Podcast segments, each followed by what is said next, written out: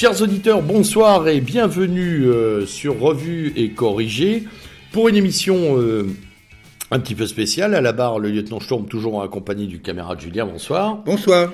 Avec l'idée euh, effectivement d'une émission spéciale qu'on va appeler un focus sur la situation grecque. non, nous n'avons pas titré sur le Covid-19. voilà, le coronavirus passe.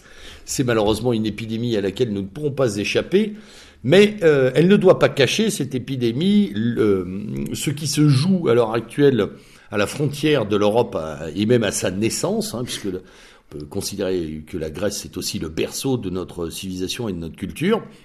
Et, euh, tout ce qui s'y passe est effroyablement important, tragique, violent, euh, et a des implications euh, larges, que ce soit dans un espace proche ou même plus lointain d'un espace-temps proche ou plus lointain. Et donc nous allons dérouler cette émission sur cette thématique grecque, donc un format peut-être un peu plus court, plus dense, euh, où on fait un point de situation au travers de revues de presse, au travers de réflexions et d'analyses qui sont proposées euh, dans la presse française et étrangère toujours, ça c'est notre, on va dire notre leitmotiv, en espérant vous éclairer sur un certain nombre de points qui entoure cette crise qui est euh, à la fois politique, militaire, euh, humanitaire et migratoire. Je crois qu'elle aborde à peu près tous les secteurs, hein, cher Julien. En commençant bah, par de traditionnelles dédicaces. Oh, bah, la hein. dédicace, elle va, elle va de soi. Hein. je ne vais pas en inventer 40 aujourd'hui, c'est clair. la dédicace, elle est évidemment au peuple grec qui se bat là en première ligne. D'ailleurs, avant de commencer cette émission, je voudrais dire une chose, c'est que euh, vous avez tout intérêt, et nous avons tout intérêt, hein, euh, jeunes ou anciens, à, nous pencher sur une carte, euh, une carte géographique de la Grèce, car ça permet, et on va y revenir dans, le courant de cette émission, de, comprendre l'étendue, l'étendue du, du, problème grec. quand on parle de de Evros, par exemple, c'est bien de savoir où est Evros par mm. rapport à Lesbos, parce que c'est pas du tout voisin. Hein. Mm. Et pourtant, le problème euh, est identique, puisque il y a euh, des affrontements à Evros comme à Lesbos. Euh, oui, puis cette, et bravo pour cette, ce rappel. La géographie est quand même aux sources de la géopolitique et elle est fondamentale pour comprendre la géopolitique. Surtout dans le secteur des Balkans qui est très complexe. En plus, et ne pas oublier les voisins de la Grèce. On parlait juste avant de démarrer l'émission de la position de la Bulgarie qui vient franchement de dire voilà, on met des gardes frontières nous aussi. C'est-à-dire qu'en fait, ça n'implique pas que la Grèce. Oui, tout à fait. Ça, concerne, euh, ça concerne évidemment la Grèce en première ligne, c'est évident, mais ça concerne aussi en première ligne la Bulgarie. Euh, on peut même dire que ça concerne euh, même la Macédoine, mmh. euh, puisqu'on n'est pas très très loin.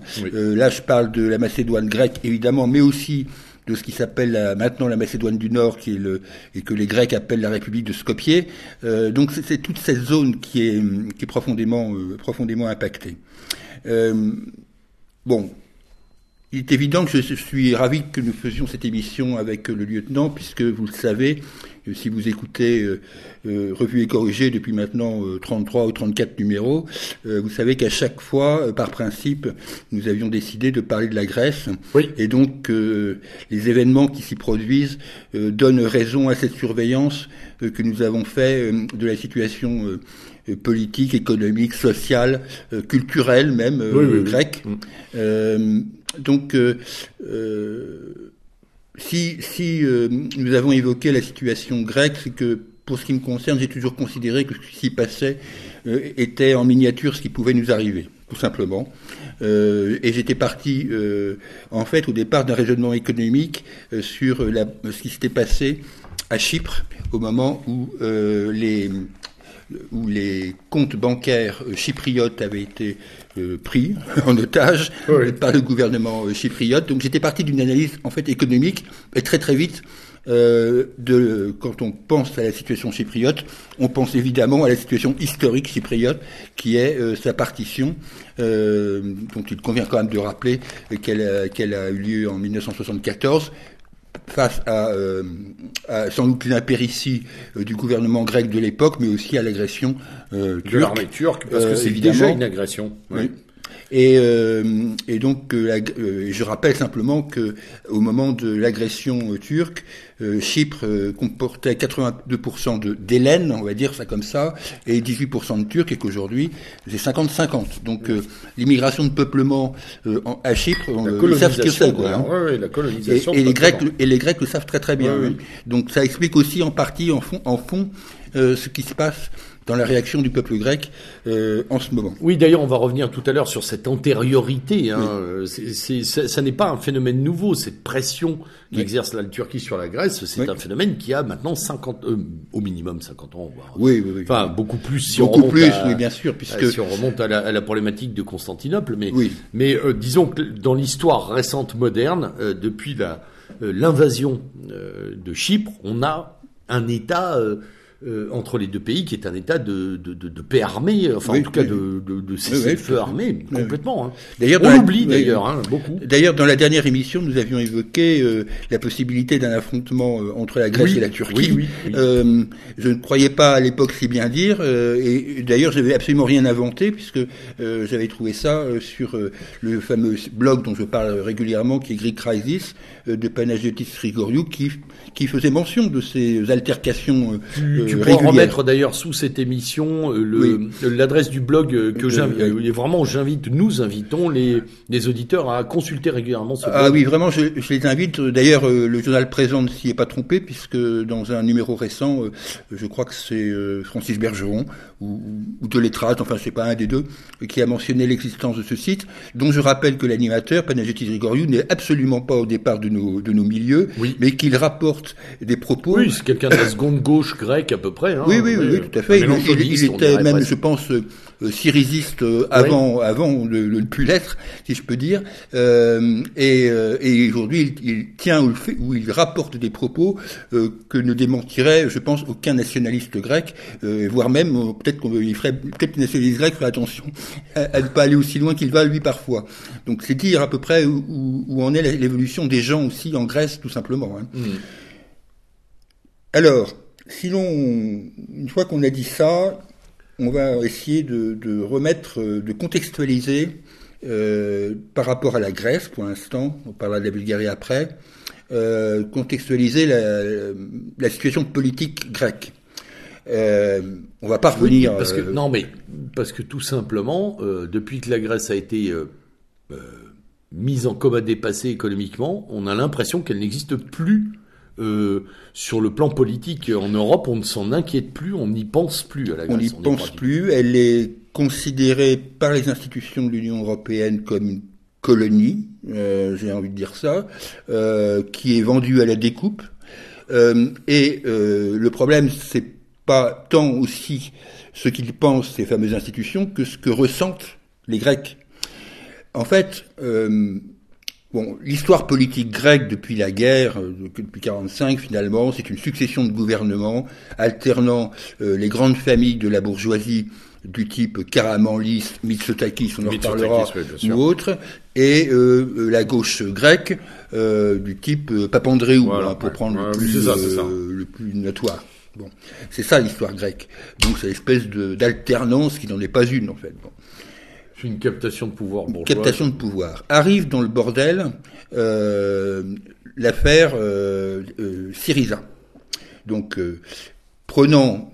Tellement improbable au début. Oui, tout à fait improbable, partie de fédération de groupes de groupes gauchistes, pas communistes, hein, non, non, le hein. KKE, qui est le parti communiste grec, ne s'est jamais associé directement à Syriza, mais groupe, groupe de, on va dire, de gauche d'extrême gauche, euh, libéraux-libertaires, un espèce, en gros, une espèce de Podemos à la sauce grecque, mmh. ou une espèce de France insoumise qui aurait un peu de structure, ce que n'a pas France insoumise.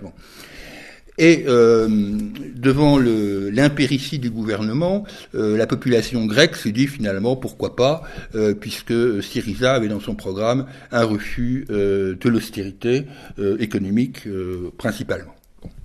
Euh, je ne parle pas là du côté migratoire, puisque le côté migratoire à l'époque était relativement absent, euh, du, du, sujet, puisque évidemment euh, Syriza ne voulait pas trop s'attaquer à ça. Donc Syriza arrive au pouvoir, et il convient aussi de le rappeler, est soutenu par la droite souverainiste qui s'appelait Anel à l'époque de Monsieur Kamenos.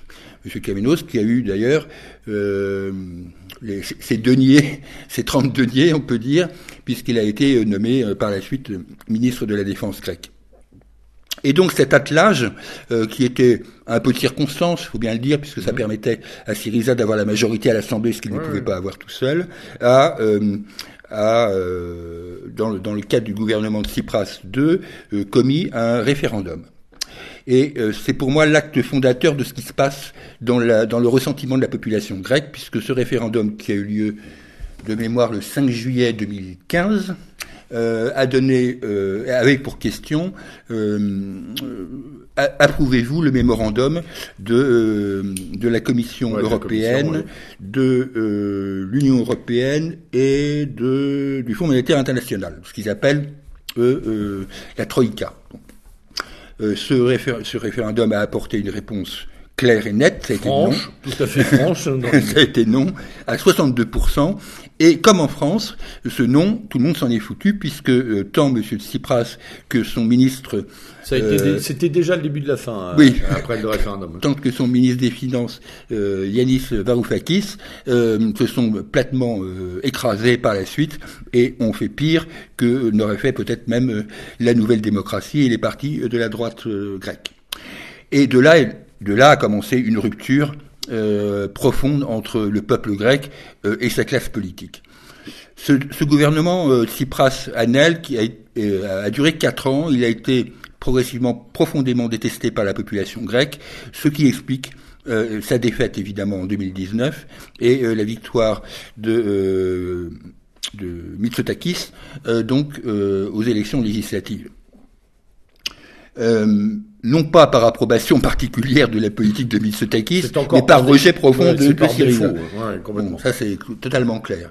Là, ce qu'on peut nous évidemment euh, regretter, c'est que les nationalistes grecs euh, n'ont pas tiré parti de, dans leur ensemble, on va dire, de, cette, euh, de, de, cette, soit parce qu'ils ont été euh, d'ailleurs euh, préventivement écartés du jeu par des menées policières et juridiques, soit parce qu'ils ont été dans l'incapacité d'organiser un front uni aussi. Tout à fait, tout à fait. Donc ils sont allés diviser effectivement aux élections avec deux principaux partis qui sont d'un côté celui que nous connaissons bien qui est Aube Qui est passé de 5-6% ou mais voire même 7-8 parfois à 3,5 donc a été exclu de l'Assemblée nationale, et un autre parti qui s'est monté euh, sans doute à partir de dissidence euh, de d'Obdoré, euh, qui est la solution grecque, qui a dû faire 4,5% des voix, etc. Bon. Donc, en solution grecque qui tente de copier l'AFD un peu, on pourrait oui, dire. Oui, c'est ça, voilà, c'est une forme d'AFD, j'allais dire un peu du, du, du Pont-Aignan à la sauce grecque, enfin, mm, mm. voilà, bon. En tous les cas, la division ne paye pas la preuve, puisque ces deux partis sont absents aujourd'hui de l'Assemblée nationale grec. Bon. Euh, et euh, en plus, il faut rajouter que euh, l'abstention a été, lors de ces élections législatives, très forte, compte tenu du dégoût général de la population pour sa classe politique. Mmh. Et donc, ça n'a évidemment pas aidé les partis comme les nôtres. Abstention qui ressemble même à un renoncement politique. Oui, C'est-à-dire que la solution se situerait en dehors de ce paysage-là pour beaucoup de Grecs. Voilà. Voilà c'est tous pourri. En, en, quelque sorte, c'est aussi un petit peu la, la musique des Gilets jaunes en version grecque, c'est-à-dire finalement, euh, voilà, il y a une, un déclassement euh, total des hommes politiques, ils sont tous bons à acheter. La solution n'est plus politique. Oui, oui. On se débrouille tout seul. Oui, oui. J'avais dit d'ailleurs dans une dans une précédente émission que euh, certains vieux communistes grecs regrettaient le régime des colonels, mmh. ce, qui est, ce qui quand même, quand on y pense, assez incroyable. Donc bon, c'est dire. Nous sommes dans cette époque de paradoxe de toute façon permanente. Puisqu'on on parlera du Parti communiste tout à l'heure à propos de la crise migratoire. Donc voilà à peu près le, le, le, le schéma euh, politique grec. À cela vient s'ajouter bien évidemment le schéma économique grec. Or, les problèmes euh, euh du schéma économique grec, c'est que euh, tout part à volo, c'est-à-dire que la dette qui devait être résorbée ne l'est pas, euh, elle est toujours aux alentours de 170%, euh, que la, le coefficient migratoire, mais dans l'autre sens, c'est-à-dire euh, l'expatriation des jeunes grecs est colossale. C'est une hémorragie. C'est une hémorragie totale. Il est d'ailleurs, et je sais pas, je pense en avoir parlé à ce micro, mais je n'en suis pas sûr. Les deux principales sources euh, de remplissage du manque de cadres, notamment en Allemagne, ce sont les jeunes espagnols et les jeunes grecs. Oui, tout à fait. Qui, euh, qui peuplent les 90 ou 100 000 postes que demande l'Allemagne euh, structurellement pour ses entreprises, à grand renfort d'apprentissage accéléré de l'allemand dans les écoles de commerce en Grèce et en Espagne, mm. et qui, qui, qui font les grands bataillons aujourd'hui des jeunes qui sont, vont littéralement, suivis par les Italiens d'ailleurs. Mais oui. Alors c'est valable évidemment effectivement pour les jeunes étudiants qui qui c'est quand même un comble, partout en Allemagne. Euh, alors que l'Allemagne est quand même en grande partie responsable de la, de, la situation de la Grèce. Bon, ça c'est comme ça, une espèce de syndrome de Stockholm, euh, mmh, bon, mmh. à la sauce grecque. De survie, parce que quand tu disais que la situation partait à volo, euh, il, faut, bien expliquer qu'en Grèce, on ne vit plus, on survit. Oui, oui, On en vient à des problématiques euh, lourdes de survie quotidienne. Ah oui, oui, oui. De soins médicaux, de, de, problématiques. Ah oui, oui. Les, les, médicaments euh, manquent et c'est pas là une histoire de fabrication en Chine liée au coronavirus. Hein, Ça date de très longtemps. Hein. Euh, les, les gens se suicident. Et les médecins, les médecins partent tout simplement. Donc il y a un énorme problème au niveau de la santé, des hôpitaux en Grèce, et, donc effectivement l'État se liquéfie, ce qui amène beaucoup de Grecs à se replier sur eux-mêmes sur leurs cellules familiales. C'est le grand avantage évidemment de ces sociétés euh, méridionales, c'est de pouvoir compter euh, sur ses proches et comme c'est un parents, grands-parents. Euh, oui, voilà. On sait qu'Athènes a perdu 6%, 8% de sa population depuis le début de la crise, que les gens sont partis en province, en campagne, pour tenter de vivre et de survivre, quoi. Et donc la, la, précarité a atteint, atteint, un niveau très important, avec des, en plus des comment dire des préemptions euh, sur l'immobilier euh, des Grecs qui sont saisis par euh, l'État pour rembourser machin, et tout ça est vendu à des, à des étrangers quels qu'ils soient, qu'ils soient européens, euh, souvent euh, européens du Nord d'ailleurs, oui, européens du Nord, européens du Nord, euh, ce qui évidemment suscite un ressentiment dans la population grecque, on peut tout à fait comprendre, et euh, à tel point qu'on parle de la Airbnbisation d'Athènes, qui devient une ville, une ville à touristes, et en plus ils n'ont pas trop de, trop de mal à se distraire et à trouver des prostituées, puisque même dans toutes les classes moyennes, les jeunes femmes se prostituent. Donc on n'est pas très loin du schéma de la République de Weimar. Hein, oui, oui j'y pensais aussi la dernière fois à ça, effectivement, une république totalement décadente, euh, qui préfigure peut-être des corps francs ou des centuries rouges, sais rien. Oui, peut-être, oui, peut-être, on ne sait jamais. Bon. Donc voilà. Je Sachant en plus qu'il y a un défaut de paiement des fonctionnaires. Oui, tout à fait. Chronique. Oui, oui, Et dans les fonctionnaires, les militaires et les policiers. Oui, alors ça, quand ils vont s'attaquer aux militaires et aux policiers, ça va être plus compliqué parce que. Surtout que les militaires en Grèce sont plutôt sportifs euh, sur le plan politique. oui, ils ont des petites habitudes. Oui, oui, oui. Donc voilà, donc je voulais quand même qu'on commence par là pour redresser un portrait euh, général avant d'aborder la situation euh, spécifique euh, qui se pose aujourd'hui à, compte tenu du, de la problématique migratoire. Avec une remarque, et on y reviendra tout à l'heure, cette contextualisation n'est pas faite dans nos médias. Quand on, quand on voit les médias dire « Oh, les Grecs ripostent à leurs frontières avec une extrême violence bah, parce qu'ils n'ont plus rien et qui voit la dernière, la dernière vague arriver comme étant vraiment la dernière justement.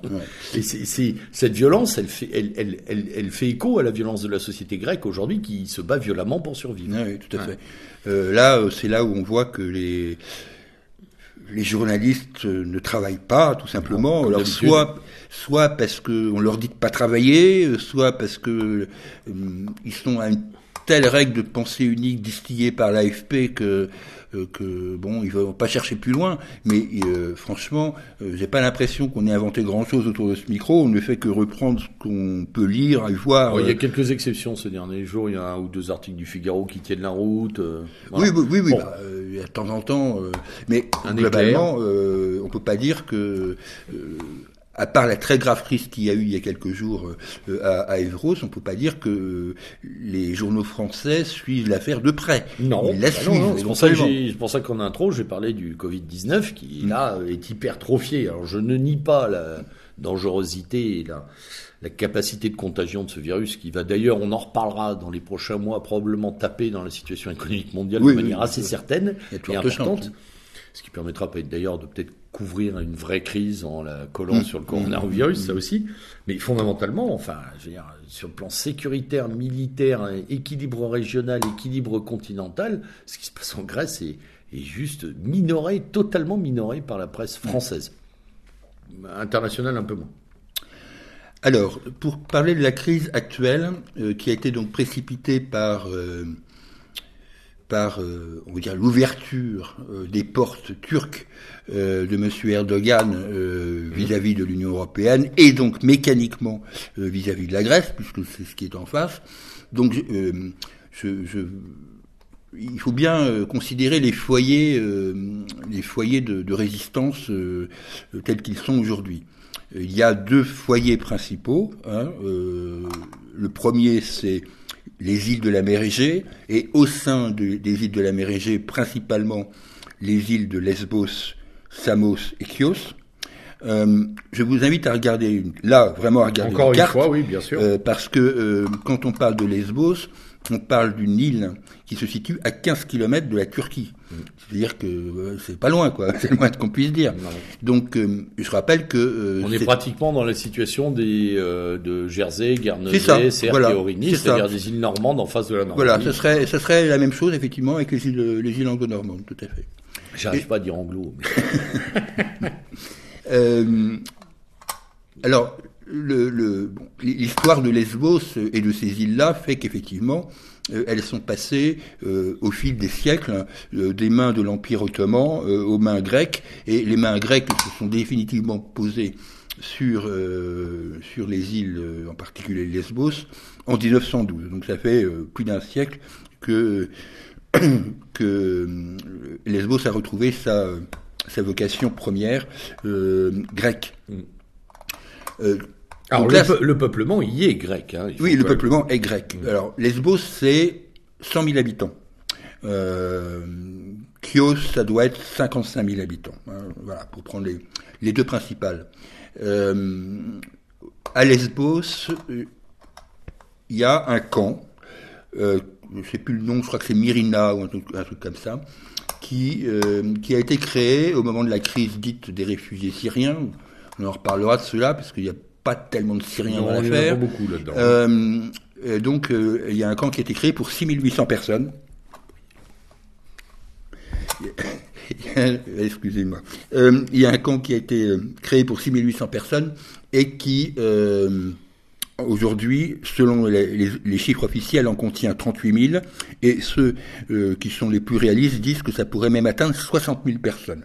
Donc évidemment, on peut, penser que l'île de Lesbos, qui au départ de la crise dite des migrants, euh, était relativement réceptive à, euh, à l'accueil du réfugié, puisque l'île de Lesbos avait été proposée comme au prix Nobel de la paix comme le rappelait d'ailleurs récemment Jean-Yves Le Gallou euh, sur, euh, dans son émission Immédiat. Donc ça veut dire que la population de Lesbos n'était pas fondamentalement euh, opposée, machin, etc. Bon, le problème c'est que à un moment l'abus tue, quoi. Et euh, du puis surtout, là, il y a presque autant de réfugiés que d'habitants. Ah ben oui, là on arrive à une situation où il y a et on est dans une confrontation au quotidien entre habitants et réfugiés. Ah oui, complètement. c'est-à-dire que c'est une invasion. Ah, c'est typiquement une invasion, et euh, une invasion euh, qui n'est même pas turque, qui n'est même pas syrienne. Non. On est là dans des schémas où, d'après les chiffres des arrestations qui sont faites, euh, montrent qu'il y a quand même une grande, grande proportion d'Afghans. Euh, donc, Énormément d'Afghans. Alors là, c'est pas sur Lesbos, mais c'est sur Evros. Sur, sur Evros, il y avait, parmi les arrestations, il y avait 64% de Pakistanais, quoi. Donc, Donc, ces îles sont rentrées en, résistance. Excuse-moi, mais on le voit sur les images des télévisions. Hmm. Ce ne sont, pas des Arabes. Non, ce ne sont pas des Clairement Voilà, ils ont vraiment des têtes d'indo-pakistanais, euh, enfin encore. Ce ne sont pas des Arabes et ce ne sont pas des familles. Hein. Euh, non, non. On peine à trouver. Euh, il y a quelques journalistes qui ont réussi à trouver quelques femmes, mais mm-hmm. et quelques enfants. Mais enfin, c'est quand même assez rare. Hein. C'est quand même globalement des hommes jeunes de 18 à 30 ans. Hein. Mmh, c'est ça, totalement. les mêmes que la vague précédente en Allemagne et ailleurs, hein, les mêmes. Donc la population euh, s'est soulevée. Elle ne s'est pas soulevée euh, euh, aussi subitement que, que les médias nous informent. je me souviens que d'avoir avoir envoyé au, au, au, lieutenant une affiche d'un meeting de refus, de refus de, de l'immigration à, à Lesbos pour une grande manifestation donc à Mytilène. Mmh. Et cette, cette affiche a été collée au début du mois de février. Et donc le la situation commençait déjà à être, euh, bien bien tendue. Euh, euh, et il y a eu plusieurs manifestations dans le centre de Mytilène, disons que nous, on ne nous a pas demandé notre accord, sous-entendu, à l'invasion euh, migratoire. Alors peut-être que le peuple de Lesbos s'est réveillé trop tard, ça c'est une chose qu'on peut éventuellement dire, bien sûr. mais en tous les cas il s'est réveillé, ça c'est le moins qu'on puisse dire, et contrairement à ce que nous disent nos, chers médias, euh, Parisiens, euh, Le Monde ou RTL en tête, je suis désolé, ce ne sont pas des milices d'extrême droite qui, qui, ont foutu des photographes à, des photographes à la mer. Alors ça, ça c'est très important parce que finalement, quand la crise éclate, c'est le, c'est les, enfin, finalement, c'est le, le, peuple qui. Ah oui, complètement. Ça n'est pas une organisation. pour ça que je parlais des gilets jaunes tout à l'heure. c'est un peu cet esprit, c'est-à-dire que c'est pas du tout euh, les partis politiques n'encadrent strictement rien là-dedans. Ils sont à la roue, en fait. Hein, Ils sont à la suite de ce que les gens euh, au quotidien euh, font. Hmm. Voilà, ou des manifestations et autres. Et puis, je crois qu'il faut le dire, à Lesbos, à Evros et ailleurs, euh, l'afflux de réfugiés a tué la source principale de vie économique qui est le tourisme. Bien sûr. C'est sûr. Il n'y a plus d'emploi, il n'y a plus rien, tout le monde est au chômage là-dedans. Oui, c'est une économie très très touristique. Euh, Lesbos est une destination euh, tout à fait pratiquée par le, nombre d'Européens, voire bon, été, hein. de Nord-Américains. Hein. Été, parce que oui, là, oui, c'est mort. la migration inverse, la migration touristique, elle n'a pas lieu. Hein. Alors à ce premier point focal vient, s'ajouter un deuxième point focal euh, qui est euh, beaucoup plus au nord, qui est donc la situation euh, à Evros. Alors quand on dit quand on dit à Evros, il faut bien s'entendre. Evros c'est un fleuve. Hein.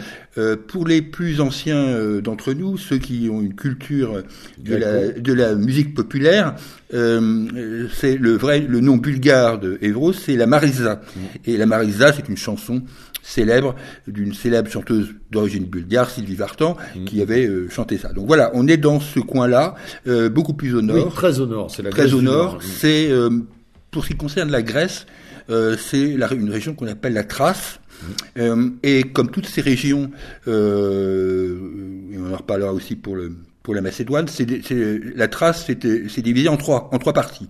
Là, il y a la Thrace grecque, il y a la Thrace turque et il y a la Thrace euh, bulgare. Mm.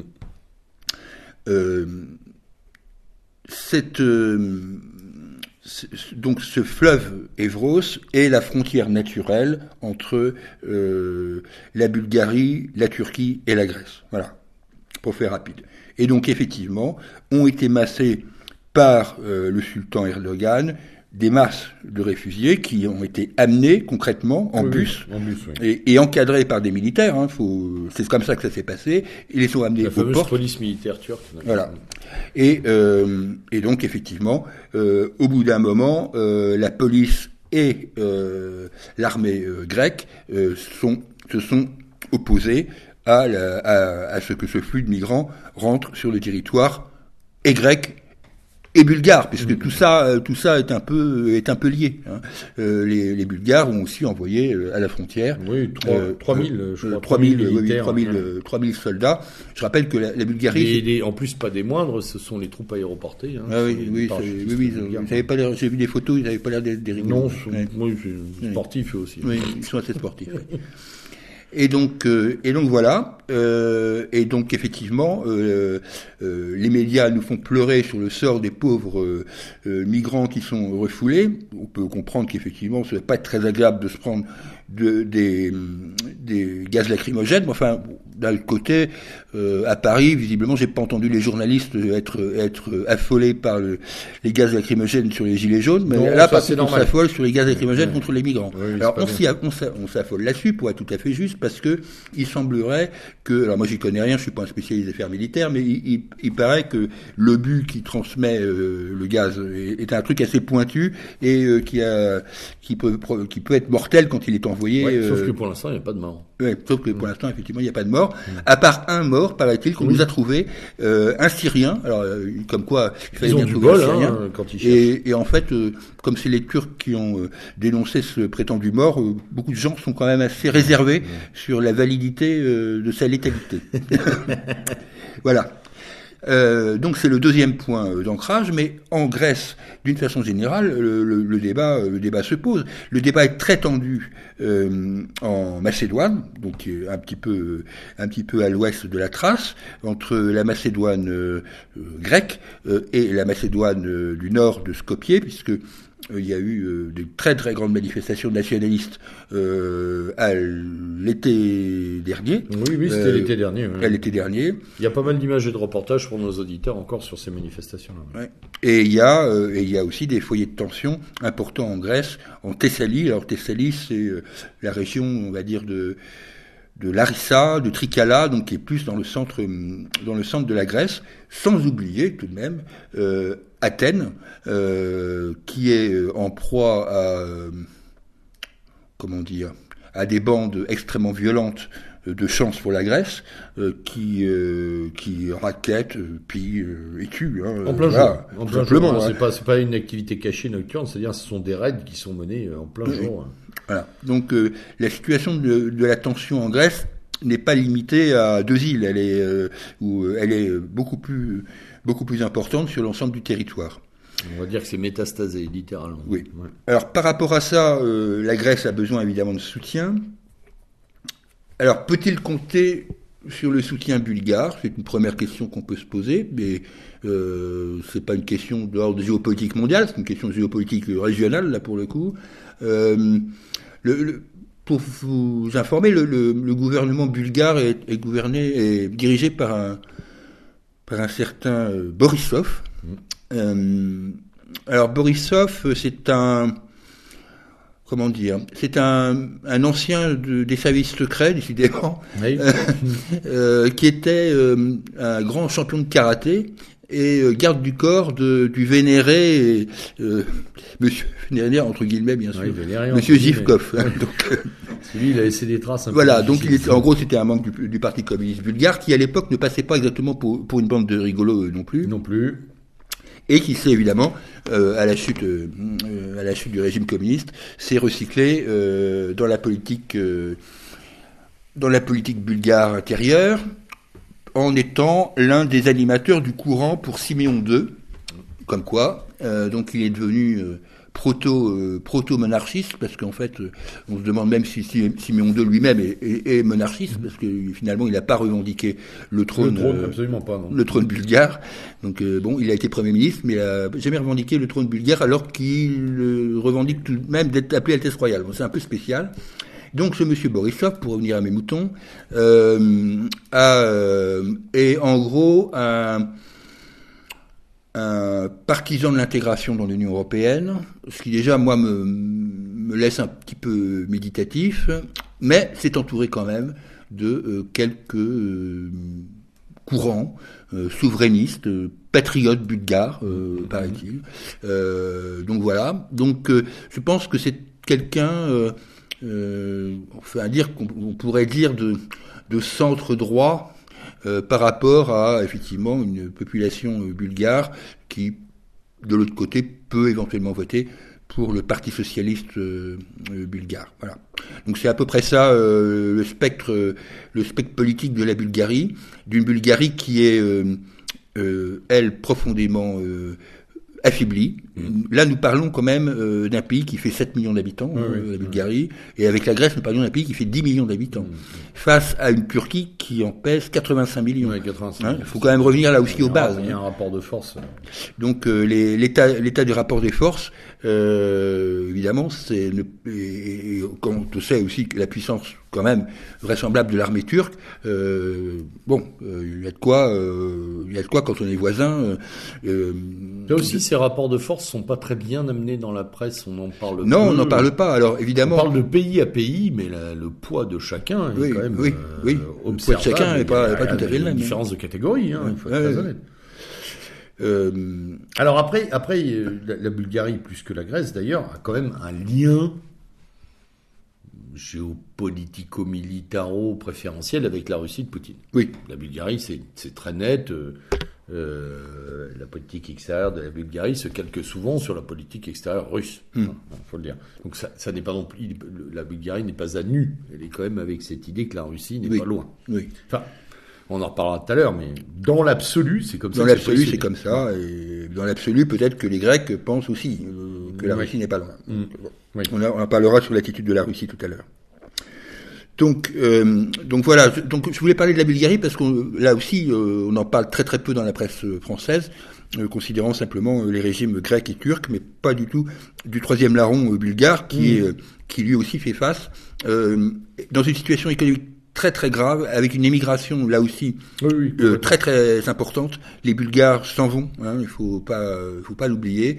Euh, c'est un des pays les plus pauvres, si ce n'est le plus pauvre aujourd'hui de l'Union euh, européenne. Donc, euh, il n'y a pas grand monde en dessous à part la Macédoine du Nord. Ouais, ouais, et puis la Roumanie doit pas être mal non plus, mais euh, c'est, on est dans ces gammes-là, quoi. De toute façon, toute cette zone-là, toute cette zone-là, toute cette zone-là est très durement touchée économiquement. Donc, on a deux pays très affaiblis, et c'est eux qui doivent faire face à cette crise migratoire. il est évident que ils ont besoin de soutien et de moyens, et on en reparlera sur la partie Union européenne. Mmh, c'est clair. Oui. Et ça, c'est soutien et moyens, c'est encore une vaste blague euh, dont on va parler. Alors, en face, on a notre ami Erdogan, donc dont on a dit qu'il est à la tête d'un pays de 85 millions d'habitants, une armée euh, forgée, entraînée par l'OTAN, mm. avec, on reparlera tout à l'heure du soutien américain, ou en tout cas, voilà, euh, coopération américaine.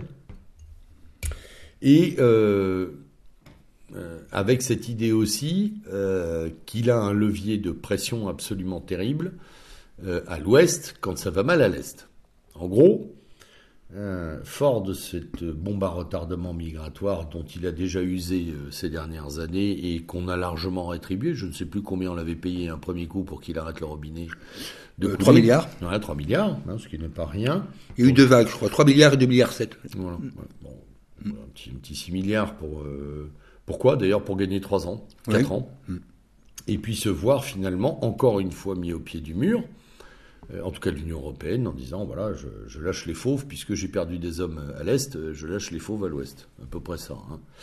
Euh, la Turquie ne va pas extraordinairement bien économiquement non plus. plus. Voilà. Euh, et puis le paysage politique intérieur turc continue d'accuser les soubresauts du vrai faux coup d'État avec euh, quand même une privatisation du pouvoir autour du clan Erdogan, euh, des centaines de milliers d'arrestations, puisqu'on est à 187 000 personnalités euh, probablement arrêtées, puisqu'il y en a mm. qui ont disparu, en masse aussi.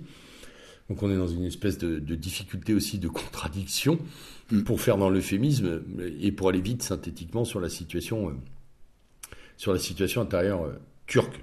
Parce qu'on sait qu'il y a des oppositions euh, fortes à Erdogan. Bah, à telle enseigne, c'est qu'ils se sont même frités au sein de l'Assemblée nationale. Voilà, il y a eu une bagarre générale il y a, il y a quoi, 24 heures hein, Oui, oui. Ça, hein, sur, la, sur cette question-là, une bagarre générale. Euh, ne pas non plus euh, oublier que le maire d'Istanbul est un opposant notoire, mm. a été élu récemment et est un opposant notoire à Erdogan. Donc là, il y a une politique aussi de la part d'Erdogan qui est une politique de, de pousser dans les deux directions, de ses avantages probablement C'est-à-dire euh, neutralisation des Kurdes à l'est et puis euh, euh, pression, chantage permanent à l'ouest avec une pression migratoire. Dans ce qu'il a pu comprendre ou, ou, entendre comme étant finalement une possibilité qui lui était offerte par les deux grands, russes et américains, qui bougeaient pas trop sur sa politique, voilà, jusqu'à jusqu'à il y a une semaine. Oui. Et puis cette, euh, cette affaire d'Idlib, euh, enfin de la région d'Idlib, où euh, voilà, des bombardements ont eu lieu, probablement russes, mm. et qui ont occasionné entre 33 et 54 morts dans les rangs de l'armée turque, et là, l'affaire s'est emballée. Hmm. C'est à ce moment-là, en fait, qu'on a un emballement, on a un emballement militaire, on a un emballement migratoire surtout pour nous. D'ailleurs, juste avant, tu permets, juste avant, il y avait eu euh, euh, une problématique par rapport euh, à l'entrée des troupes turques en Libye. Complètement. oui, oui, il faut pas l'oublier, c'est aussi. Il faut pas, faut pas oublier ça non plus. Ils ont envoyé des troupes en Libye. Donc il y a une espèce de, de fuite en avant sur plusieurs terrains d'opération de la part de la Turquie. Comme s'il jouait son Vatou d'ailleurs. Oui. Comme s'il jouait tout. Donc tout le monde se demande jusqu'où ça peut aller euh, dans cette problématique euh, régionale, compte tenu évidemment de la, bah, du regard de la Russie sur un membre de l'OTAN qui, qui demande à acheter des S-400, euh, ce qui est quand même un peu particulier. Oui, oui, vrai. et puis l'allié américain qui, qui est un peu perplexe après avoir, semble-t-il, aidé ou, instigué euh, un coup d'État euh, foiré mm. euh, en 2016. Donc c'est quand même une situation tout à fait tout à fait particulière. Oui, et, on comprend pourquoi elle inquiète les Grecs. Oui. Parce que oui. pourquoi pas Chypre? Oui. Il y a la Libye, il y a l'est. Enfin, pardon, il y a l'Est, donc l'Ouest syrien, syro-irakien neutralisé. Pourquoi pas le Sud hein? Oui, voilà, finalement, la prise de Chypre. oui. Hein aussi, c'est un facteur anxiogène euh, très très lourd euh, dans, dans, la situation grecque. Donc par rapport à ça, effectivement, euh, la population, pour revenir à celle de Lesbos, elle est forcément sous tension. D'autant plus que je le rappelle que à Lesbos, il y a une garde nationale. La garde nationale fait que les citoyens sont armés. Oui. Ce qui, évidemment, fait qu'ils sont en première ligne en cas d'agression turque, mais ils sont aussi parfaitement équipés en cas euh, d'agression, euh, d'invasion euh, oui, migratoire. ça, il faut pas l'oublier. En capacité de constituer une armée d'autodéfense. D'ailleurs, quand, quand dans un premier réflexe sur lequel il est revenu, heureusement pour lui, Mitsotakis a envoyé les maths. les maths, ce sont les CRS grecs. Mm. quand il a envoyé les maths pour, pour, pour faciliter euh, la création d'un grand camp de migrants plus grand que celui que j'avais évoqué. Euh, et eh ben, euh, les, les, ces fameux CRS grecs, les maths, ont été renvoyés dans leur foyer. Euh, mais manu militari, c'est-à-dire mmh. que les, la population de Lesbos a attaqué les casernes à attaquer les hôtels où les, où, les mecs séjournaient quoi. Ça s'est passé comme ça quoi. Ils les ont harcelés. Ils en ont lynché euh, plusieurs. Hein. On parle toujours des photographes qui sont balancés par dessus bord, mais euh, il y a des flics euh, et, des, et des, des, des, des, MAT là qui eux aussi ont goûté aux joies de la Méditerranée. Hein. oui, c'est clair de, de manière très directe. C'est tout à fait clair. Alors, euh, alors les réactions françaises? Voilà, parce que ça c'est quand même intéressant, françaises, et on enchaînera sur les réactions de Bruxelles. Oui. Euh, les réactions françaises, euh, est-ce qu'on prend d'abord les réactions euh, médiatico-politiques ou est-ce qu'on prend celle de Macron en premier? Je ne sais pas, de toute façon elles se ressemblent. Ah, les réactions médiatico-politiques, elles, enfin médiatiques déjà pour commencer, elles sont D'abord, euh, je trouve euh, une faiblesse insigne. Ah oui, c'est impressionnant. Euh, une fois qu'ils ont condamné les milices fascistes, hein, pour faire rapide, ils n'ont pas grand-chose à dire, quoi. Donc, euh, euh, et l'extrême violence de la police grecque. Ils font passer sur les ondes radio le témoignage de deux, trois immigrés qui sont au fin fond d'un camp. Le, bon, voilà. encore, faut, encore faut-il, euh, faudrait-il pouvoir en juger? Enfin bon, euh, et sur effectivement la, la, misère sanitaire de ces camps, ce que je veux d'ailleurs tout à fait bien comprendre. C'est hein. impossible, mais qui correspond aussi à la misère sociale des Grecs. Oui, voilà. Le problème, c'est qu'ils parlent, ils interviewent pas euh, les Grecs. Ils sont, les, Grecs, ils, sont déjà en situation de camping vital. Donc, mm. comment les, les, comment les réfugiés pourraient-ils aller mieux? Oui. Donc c'est ça, la, réaction médiatique, euh, euh, c'est en gros euh, cette population xénophobe refuse l'arrivée des chances, quoi, enfin, des chances pour la Grèce, tout simplement. Mmh. Le, côté massif et, et, et, et invasif, évidemment totalement éludé comme si c'était juste une petite goutte d'eau.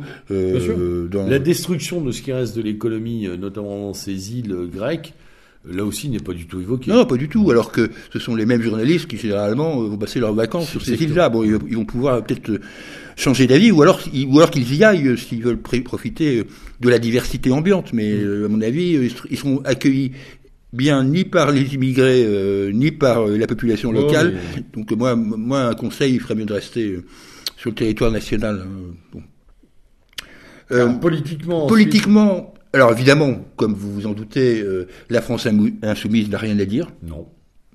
elle n'a rien à dire. Non, non, strictement rien. Elle n'a rien à dire, ça ne l'intéresse pas. Ça fait un moment qu'ils disent rien, Alors, il est évident que du côté du Rassemblement national, le soutien au peuple grec a été, euh, a été clair et net, euh, fait par, je sais pas, Nicolas Bay, Chenu, Marine évidemment, voilà ça. Et d'une façon générale, je dois dire que sur les réseaux sociaux, notre mouvance, quand je dis notre mouvance, c'est au sens large, hein, bien, au-delà euh, du, seul Rassemblement national, a massivement soutenu la révolte du peuple grec, euh, que ce soit euh, au travers de, ce que fait ce fait Synthèse nationale, de, ce que fait Defend Europe, etc. Donc, il on, il y a dans notre camp, en tous les cas, indéniablement une prise de conscience immédiate. Oui, oui, les enjeux ont été très ouais, ouais. Il n'y a pas eu de bah, débat, quoi. c'est quand même la moindre des, oui, choses. Quand même, oui, mais enfin, bon, tu sais, des fois. Oui, donc, bien sûr, mais que les réactions soient saines. Oui, mais là, ça a été euh, vraiment instantané, et, je pense que tout le monde, tout le monde de notre mouvance est marqué par le fait que les deux pays principalement attaqués, eh ben, je suis désolé, c'est la Grèce et l'Italie, et comme par hasard, c'est Rome et Athènes, quoi. Donc, euh, il y a toute une symbolique aussi qu'il faut absolument pas euh, oublier dans cette affaire.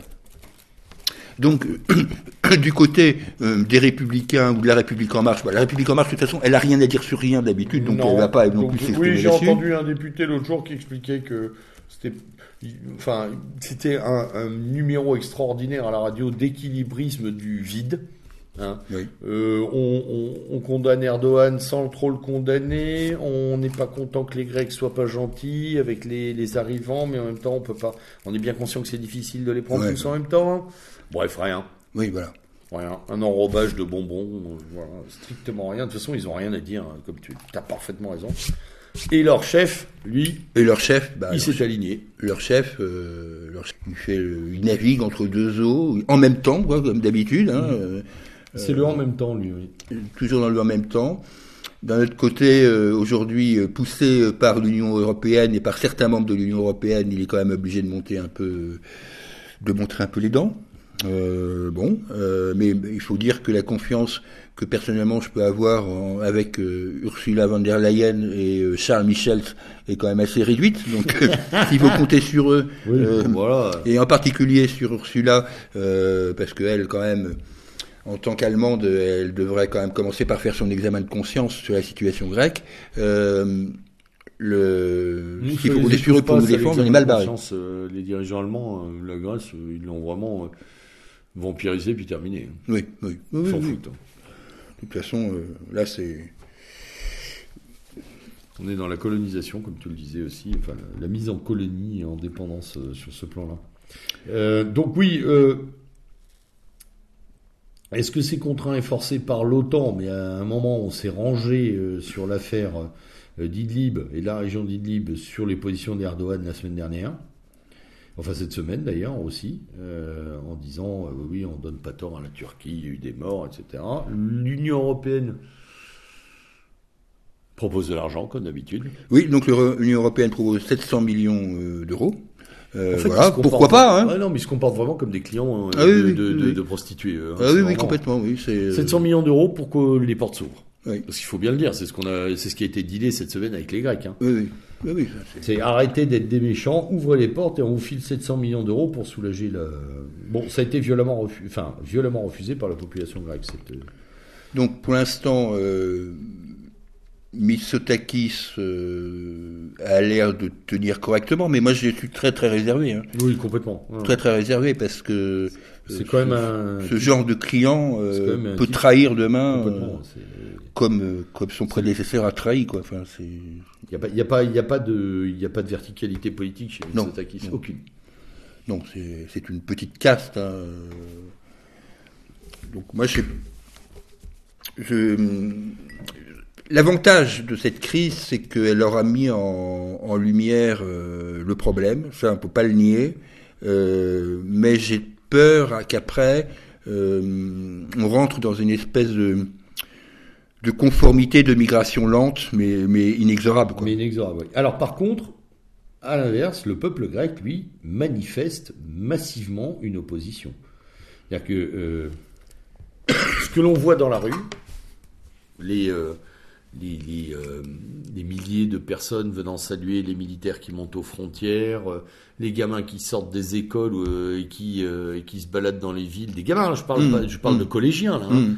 qui se baladent drapeau grec en drapeau tête. grec en tête, ouais, c'est impressionnant. Les, les, paysans grecs qui viennent avec leurs tracteurs, mettent leurs tracteurs en travers des, des, des, routes frontalières pour aider la police en faisant barrage des barrages physiques avec leurs tracteurs. ce sont des, actes désespérés, mais des actes de grande, de, grande cohésion nationale. Peut-être que les Grecs se recohèrent d'ailleurs par la rue. Et il semblerait, alors je ne suis pas malheureusement... l'extrême gauche grecque, hein, qui a dit évidemment il faut accueillir tout le monde. Oui, oui, oui, il reste faut que... pas les oublier.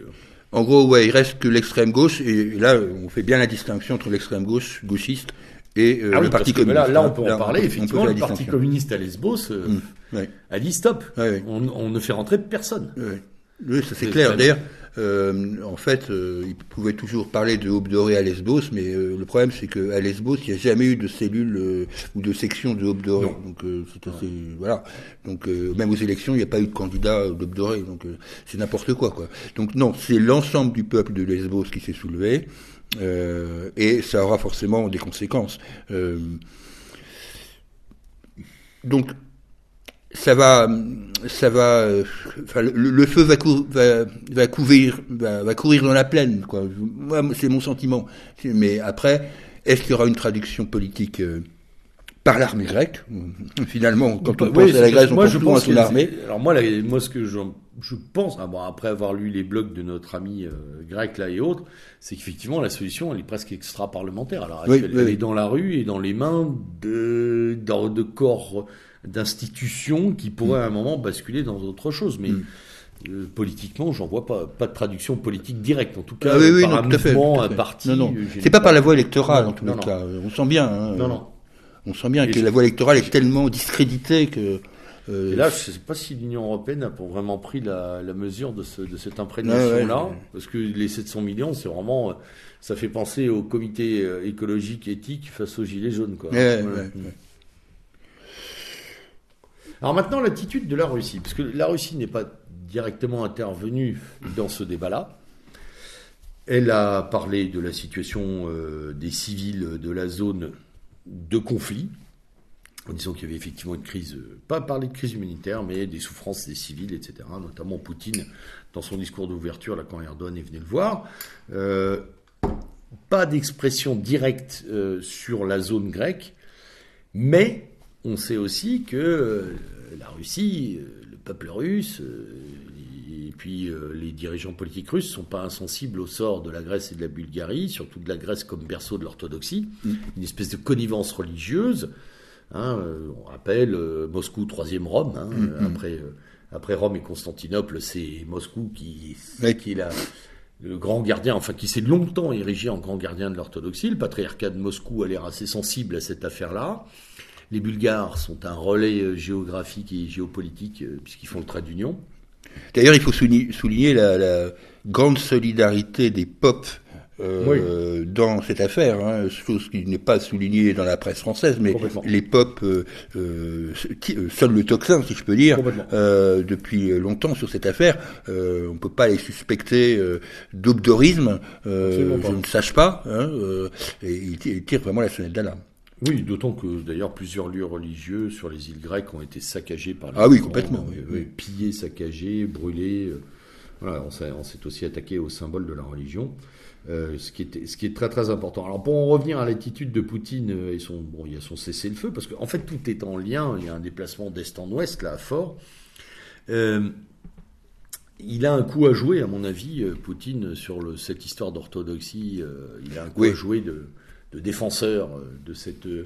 il pourrait presque prendre la place d'une Union européenne qui bégaye en permanence son, son inefficacité. Là-dessus, il pourrait se montrer plus efficace. Mais il joue encore la carte euh, Erdogan. Hmm. Oui, parce que là, effectivement, il y a un enjeu géopolitique beaucoup plus large, euh, où effectivement... Contrôle des ressources... Euh. Contrôle de la zone. Euh, puis, puis, et puis derrière, il y a, le, il y a le, la figure de Bachar el-Assad, quoi, qui est toujours là depuis dix ans, hein, mm. dont il faut pas oublier l'insubmersibilité totale. Qui, franchement, ce type aura donné quand même le caractère exemplaire d'un de quelqu'un qui ne tombe pas, qui ne se laisse pas, euh, voilà, qui ne se laisse pas tomber, et donc qui est encore un allié de poids, et ses troupes sur le terrain notamment. Euh, D'ailleurs, on, sent la presse française très emmerdée. Oui, complètement. en fait, elle, euh, elle n'a aucune option de champion dans la zone. Aucune option. Elle aime pas la réaction du peuple grec, et, est pas fan d'Erdogan. Bon, on sait que Poutine, il y a un Poutine bashing de la presse française. Ne parlons pas de Bachar el-Assad, qui a été à un moment l'Adolf Hitler du Moyen-Orient. Donc c'est très très difficile pour la presse. Et d'ailleurs, ils en parlent jamais. Quoi. Oui, oui, c'est impressionnant. Ils parlent de spectre, ils parlent. Et on peut même pas, ils peuvent même pas demander Trump au secours puisque c'est le Trump bashing. Donc impressionnant, ils savent pas quoi dire. Ils cherchent même, ils cherchent même pas d'ailleurs à trop creuser les réactions des Américains. Oui, oui, oui. Qui sont, on peut en parler cinq minutes. Hein, les États-Unis aujourd'hui, euh, c'est profil bas là.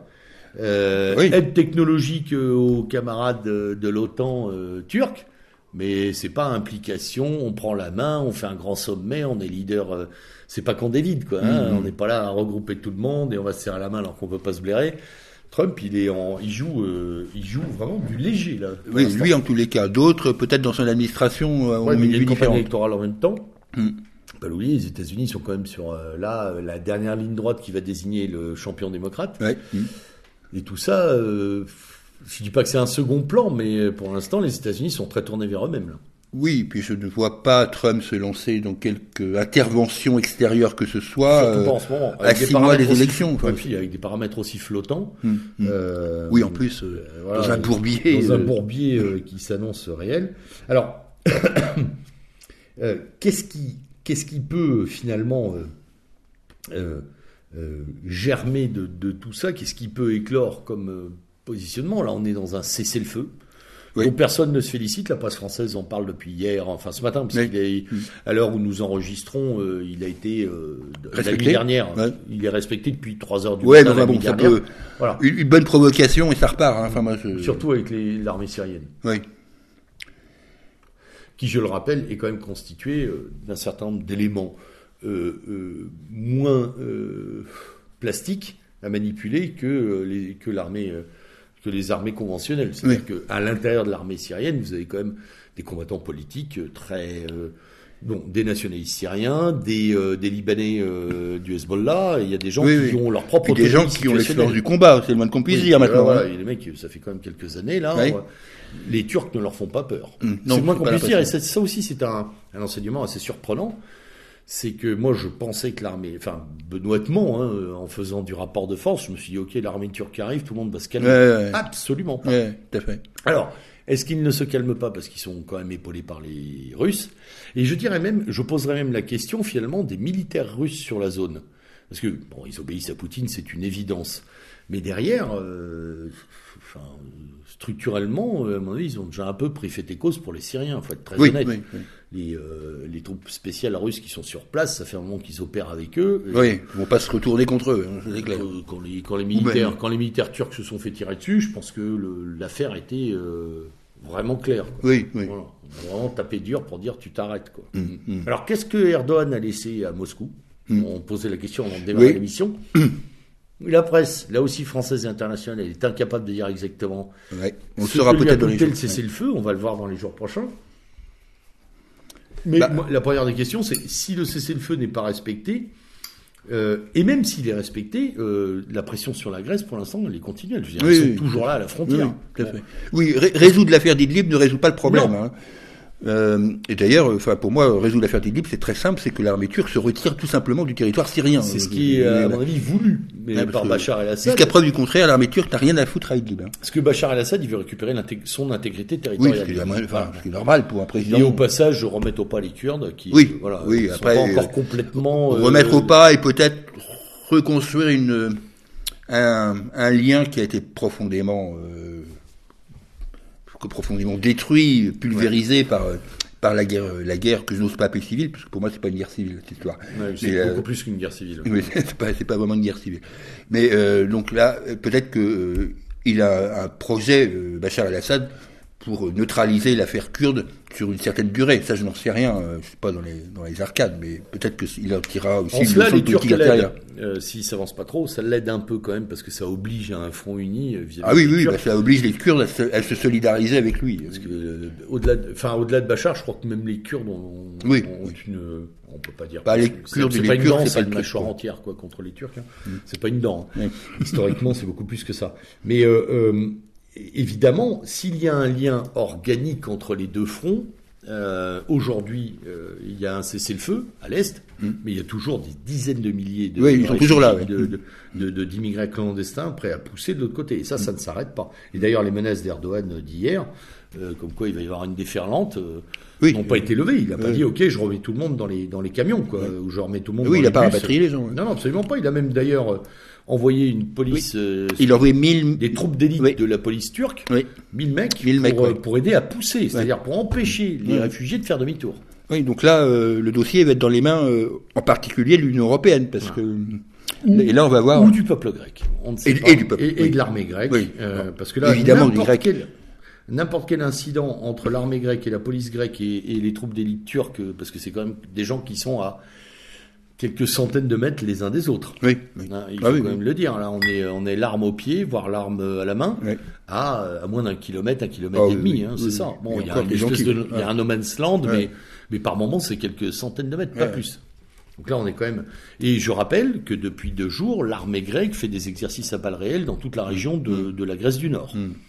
Donc c'est euh, l'aviation grecque est en alerte maximale. Euh, on n'est pas du tout sur un, un, cessez-le-feu. Enfin, il n'y a pas de cessez-le-feu, mais on n'est pas du tout sur un apaisement. Absolument pas. Euh, donc fondamentalement aujourd'hui, c'est ça semble fragilement gelé à l'est, mais la pression et le coup de boutoir posé à la, à la Grèce, donc à toute l'Europe, euh, doit amener, devrait amener des réactions de l'Union européenne, mais là je pense qu'on est dans la blague, mmh, le vaudeville, hein, et en tout cas amènera probablement euh, des transformations intérieures de la situation grecque euh, mmh. qu'il va falloir observer. Euh, et en tout cas euh, assurer euh, les Grecs de notre soutien pliant entier sur ces affaires-là, parce que évidemment ils se sentent très seuls. Mmh. Alors, bon, alors les, les, peuples, à mon avis, euh, les peuples européens ont, ont, eu un petit sentiment de connivence un peu partout avec ce qui se passe, en tout cas pour les éveiller. Mm. Mais c'est vrai qu'on s'en fout, parce qu'il y a notre ami euh, Covid-19 euh, qui se balade partout, et ça c'est la priorité. oui, notre ami Covid, mais je pense que si ça n'avait pas été le Covid, ça aurait été autre chose. Oui. parce que oui, on aurait posé un agenda de masquage. ça aurait été, je sais pas, une autre affaire Griveaux, quoi, tu vois. Oui, voilà, oui, un scotch, un scotch pour, empêcher de voir ce qui se passe. On aurait ressorti Juan Branco et... Et moi, dans l'état actuel des choses, la seule chose qui, à mon avis, va, va permettre, permettrait, ou en tout cas mettra l'affaire en avant, c'est un accident. Quoi. Enfin, je veux dire un accident, c'est-à-dire un, geste de trop d'une part ou d'un côté ou de l'autre qui va se terminer en bain de sang, euh, mmh. contingenté ou pas, j'en sais rien, mais la situation est littéralement explosive. C'est pour ça qu'on a fait cette émission d'ailleurs, pour montrer qu'aujourd'hui, on est au bord de, au bord de l'explosion, et de l'implosion de la Grèce, et de l'explosion de la zone. Hein. Mmh. mmh. Et, et que ces deux-là, bah, ça nous concerne directement. c'est le moins qu'on puisse oui, dire. Oui, complètement, parce que ça peut être un point de bascule complet. Euh, ah oui, oui, complètement. Complètement. Et ça nous concerne au moins autant que l'affaire euh, italienne de Lampedusa et autres. Exactement. Et on n'est pas très loin. Ce que les gens oublient, c'est qu'on n'est pas très très loin. Voilà, on est, on est très concerné sur cette affaire-là. En plus de, de la symbolique. Euh, civilisationnelle, culturelle que peut représenter la Grèce à tout, aux yeux de tout, de, de tout partisan de l'identité européenne. Hein. Euh, on ne fait rien et on ne sera rien jamais sans l'histoire de la Grèce et, cet apport euh, continuel à notre civilisation. Bon, voilà le point voilà, qu'on pouvait faire aujourd'hui. On a fait, euh, je pense, le tour de la question en l'état de la question. Évidemment, on pourra revenir là-dessus dans le prochain RSC qui euh, normal, normal hein, dans la prochaine émission qui va qui devrait arriver euh, sous peu. Euh, on va y revenir très probablement prochainement également dans un panneau actu, oui. en arrivage. On retraitera de l'évolution de la situation. On verra si le scénario explosion ou le scénario pourrissement oui. a pris le dessus. Moi j'ai assez peur du scénario. Oui, je sais, je sais que le pourrissement est vraiment à redouter euh, avec une espèce de, de, de, de, voilà, de permanence de, cette espèce de. Mais je reste quand même euh, assez content de voir que même dans la presse mainstream grecque telle que je sens qu'elle m'est euh, répercutée, mm. euh, même là, quand même, ça, ça bouge quoi. Et bon. En tout cas, bah, c'est ce qu'on disait il y a deux secondes, la situation grecque interne va se transformer sous l'effet de cette affaire-là. Mm. C'est un levier. C'est un levier et on va voir, euh, c'est un vrai levier dont on va voir la portée, la puissance d'ailleurs hein, de délivrance. Alors, avant de refermer ce focus euh, sur la Grèce de notre RSC, on va quand même faire quelques coups de gueule, coups de cœur, si tu en as.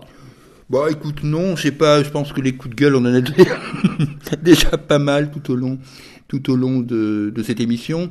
Bon, bien sûr, mais je sors complètement du sujet. J'ai un, c'est pas un coup de cœur, coup de gueule, mais comment dire On en reparlera dans d'autres émissions, mais je suis quand même assez estomaqué de ce qui se passe au niveau de, de notre de notre ami euh, Corona machin. Oui. Euh... Oui, on va le traiter dans le prochain. Euh, ouais, parce que là il y a il y a toute une presse à analyser qui est assez assez étonnante. Là, euh, je pense qu'effectivement derrière une maladie réelle, ce n'est pas le débat, je pense qu'il n'y a pas de souci là-dessus malheureusement, mais il y a aussi un problème économique grave et je me demande si tout ça n'est pas fait aussi pour masquer. Ah, moi c'est quelque chose qui me taraude depuis 15 jours. Ouais, pour masquer les graves les graves crises de l'économie euh, capitaliste. Annoncé par notre ami Michel Drac, d'ailleurs, qui avait dit de toute façon, il y a des chances que sur 2020, il y a un truc, et que, c'est marrant, on pourra le mettre sur le dos du, du, du Covid-19, quoi. Donc voilà, c'est pas un coup de cœur ni un coup de gueule, c'est un coup d'interrogation. Euh, et je pense que au prochain RSC ou peut-être dans un prochain panneau actu, on aura, on aura peut-être des débuts de réponse. Parce que les conséquences sur l'économie mondiale, on sait qu'elles vont être importantes. Oui, très importantes. Euh, et euh, dans ce cadre, peut-être que je suis d'esprit trop partisan, mais je ne sens pas le gouvernement français euh, bien armé, pour rester poli. Euh, pour rester Et ça n'est pas le seul en Europe. Hein les Allemands, euh, les Allemands transpirent à grosses gouttes. La Deutsche Bank transpire également. Beaucoup de choses sont en train de sont en train de sortir de de la zone de confort là en, Europe. Hein. Donc voilà. Alors pour un petit clin d'œil franco-français, et ça n'est pas vraiment un coup de gueule c'est plutôt euh, euh, à, mi-chemin entre le, le, mépris et le rire. Euh, on en reparlera aussi dans le prochain RSC. Le, le, vaudeville autour des Césars. impressionnant. Alors, je, je, ne donnerai pas mon avis, parce que je m'en fiche complètement, honnêtement. Mais par contre, ce que j'observe, c'est, et ce qui est intéressant dans cette époque, c'est que finalement, cette époque va tout casser. Hmm. Et on ne retiendra de cette époque que sa capacité à détruire. C'est-à-dire que les Césars, pour moi, c'est plié. Tant mieux dans un certain sens, ça va peut-être libérer d'autres. Et le Festival de Cannes, lui-même. je pense, justement, c'était ça. je, donne rendez-vous aux auditeurs, et ça, ça me fera marrer que la prochaine cible, effectivement, a, a, pété pour tous ces groupes minoritaires, euh, euh, grands imprécateurs de, de, petits droits contre le droit. Euh, voilà, c'est le Festival de Cannes qui, qui sent le roussi déjà euh, à plein nez. Donc, effectivement, on suivra ça de manière euh, assez euh, assez euh, distancié par rapport aux, guignolades qui s'y disent. Par contre, ce qui est voilà, ce qui est un trait de l'époque, c'est qu'on veut tout casser. Quoi. On hmm. veut casser tout ce qui a pu représenter quoi que ce soit. Bien, mal, on peut avoir, euh, voilà, on peut avoir des, définitions très variées sur le cinéma français. Moi, je le regarde de, moins en moins, faut être honnête. Mais bon, en tout cas, c'était, moi, ça m'a amusé. J'ai pas eu d'avis à donner. Euh, parce que beaucoup de gens ont donné leur avis en pro, anti-Polanski, anti-pro, machin. Ouais, j'ai pas trop Tout ça, finalement, c'est vraiment de la bouillasse euh, permanente. Mais cette bouillasse est en train, effectivement, d'étouffer euh, mm. notre pays. Alors, c'est vrai que on a le chic, les Français, nous, pour pour discuter du sexe des anges, alors que les enjeux sont colossaux sur le plan géopolitique et international. Voilà. Donc entre le Covid-19 et euh, le Festival de Cannes à venir et les Césars détruits, on a une actu qui ressemble absolument pas aux priorités euh, mondiales. Mm. Et sur ces bons mots, eh bien, on vous dit, on vous dit bien entendu à très bientôt, puisqu'il y, y, a un RSC qui arrive d'ici deux semaines, je pense à peu près qui sera lui euh, plus complet, plus, enfin, plus, large. Plus large On va travailler sur euh, les grandes largeurs de la, des affaires que la presse a soulevées ces derniers mois, ces dernières semaines. Voilà. Merci beaucoup Julien euh, pour cette intervention sur la Grèce, sujet qui nous tient tous deux à cœur et j'espère aussi aux auditeurs. C'était le lieutenant Sturm à la barre de ce, cette émission spéciale de Revue et Corrigée consacrée à la Grèce. Je vous dis et nous vous disons à très bientôt. Bonne soirée. Bonne soirée.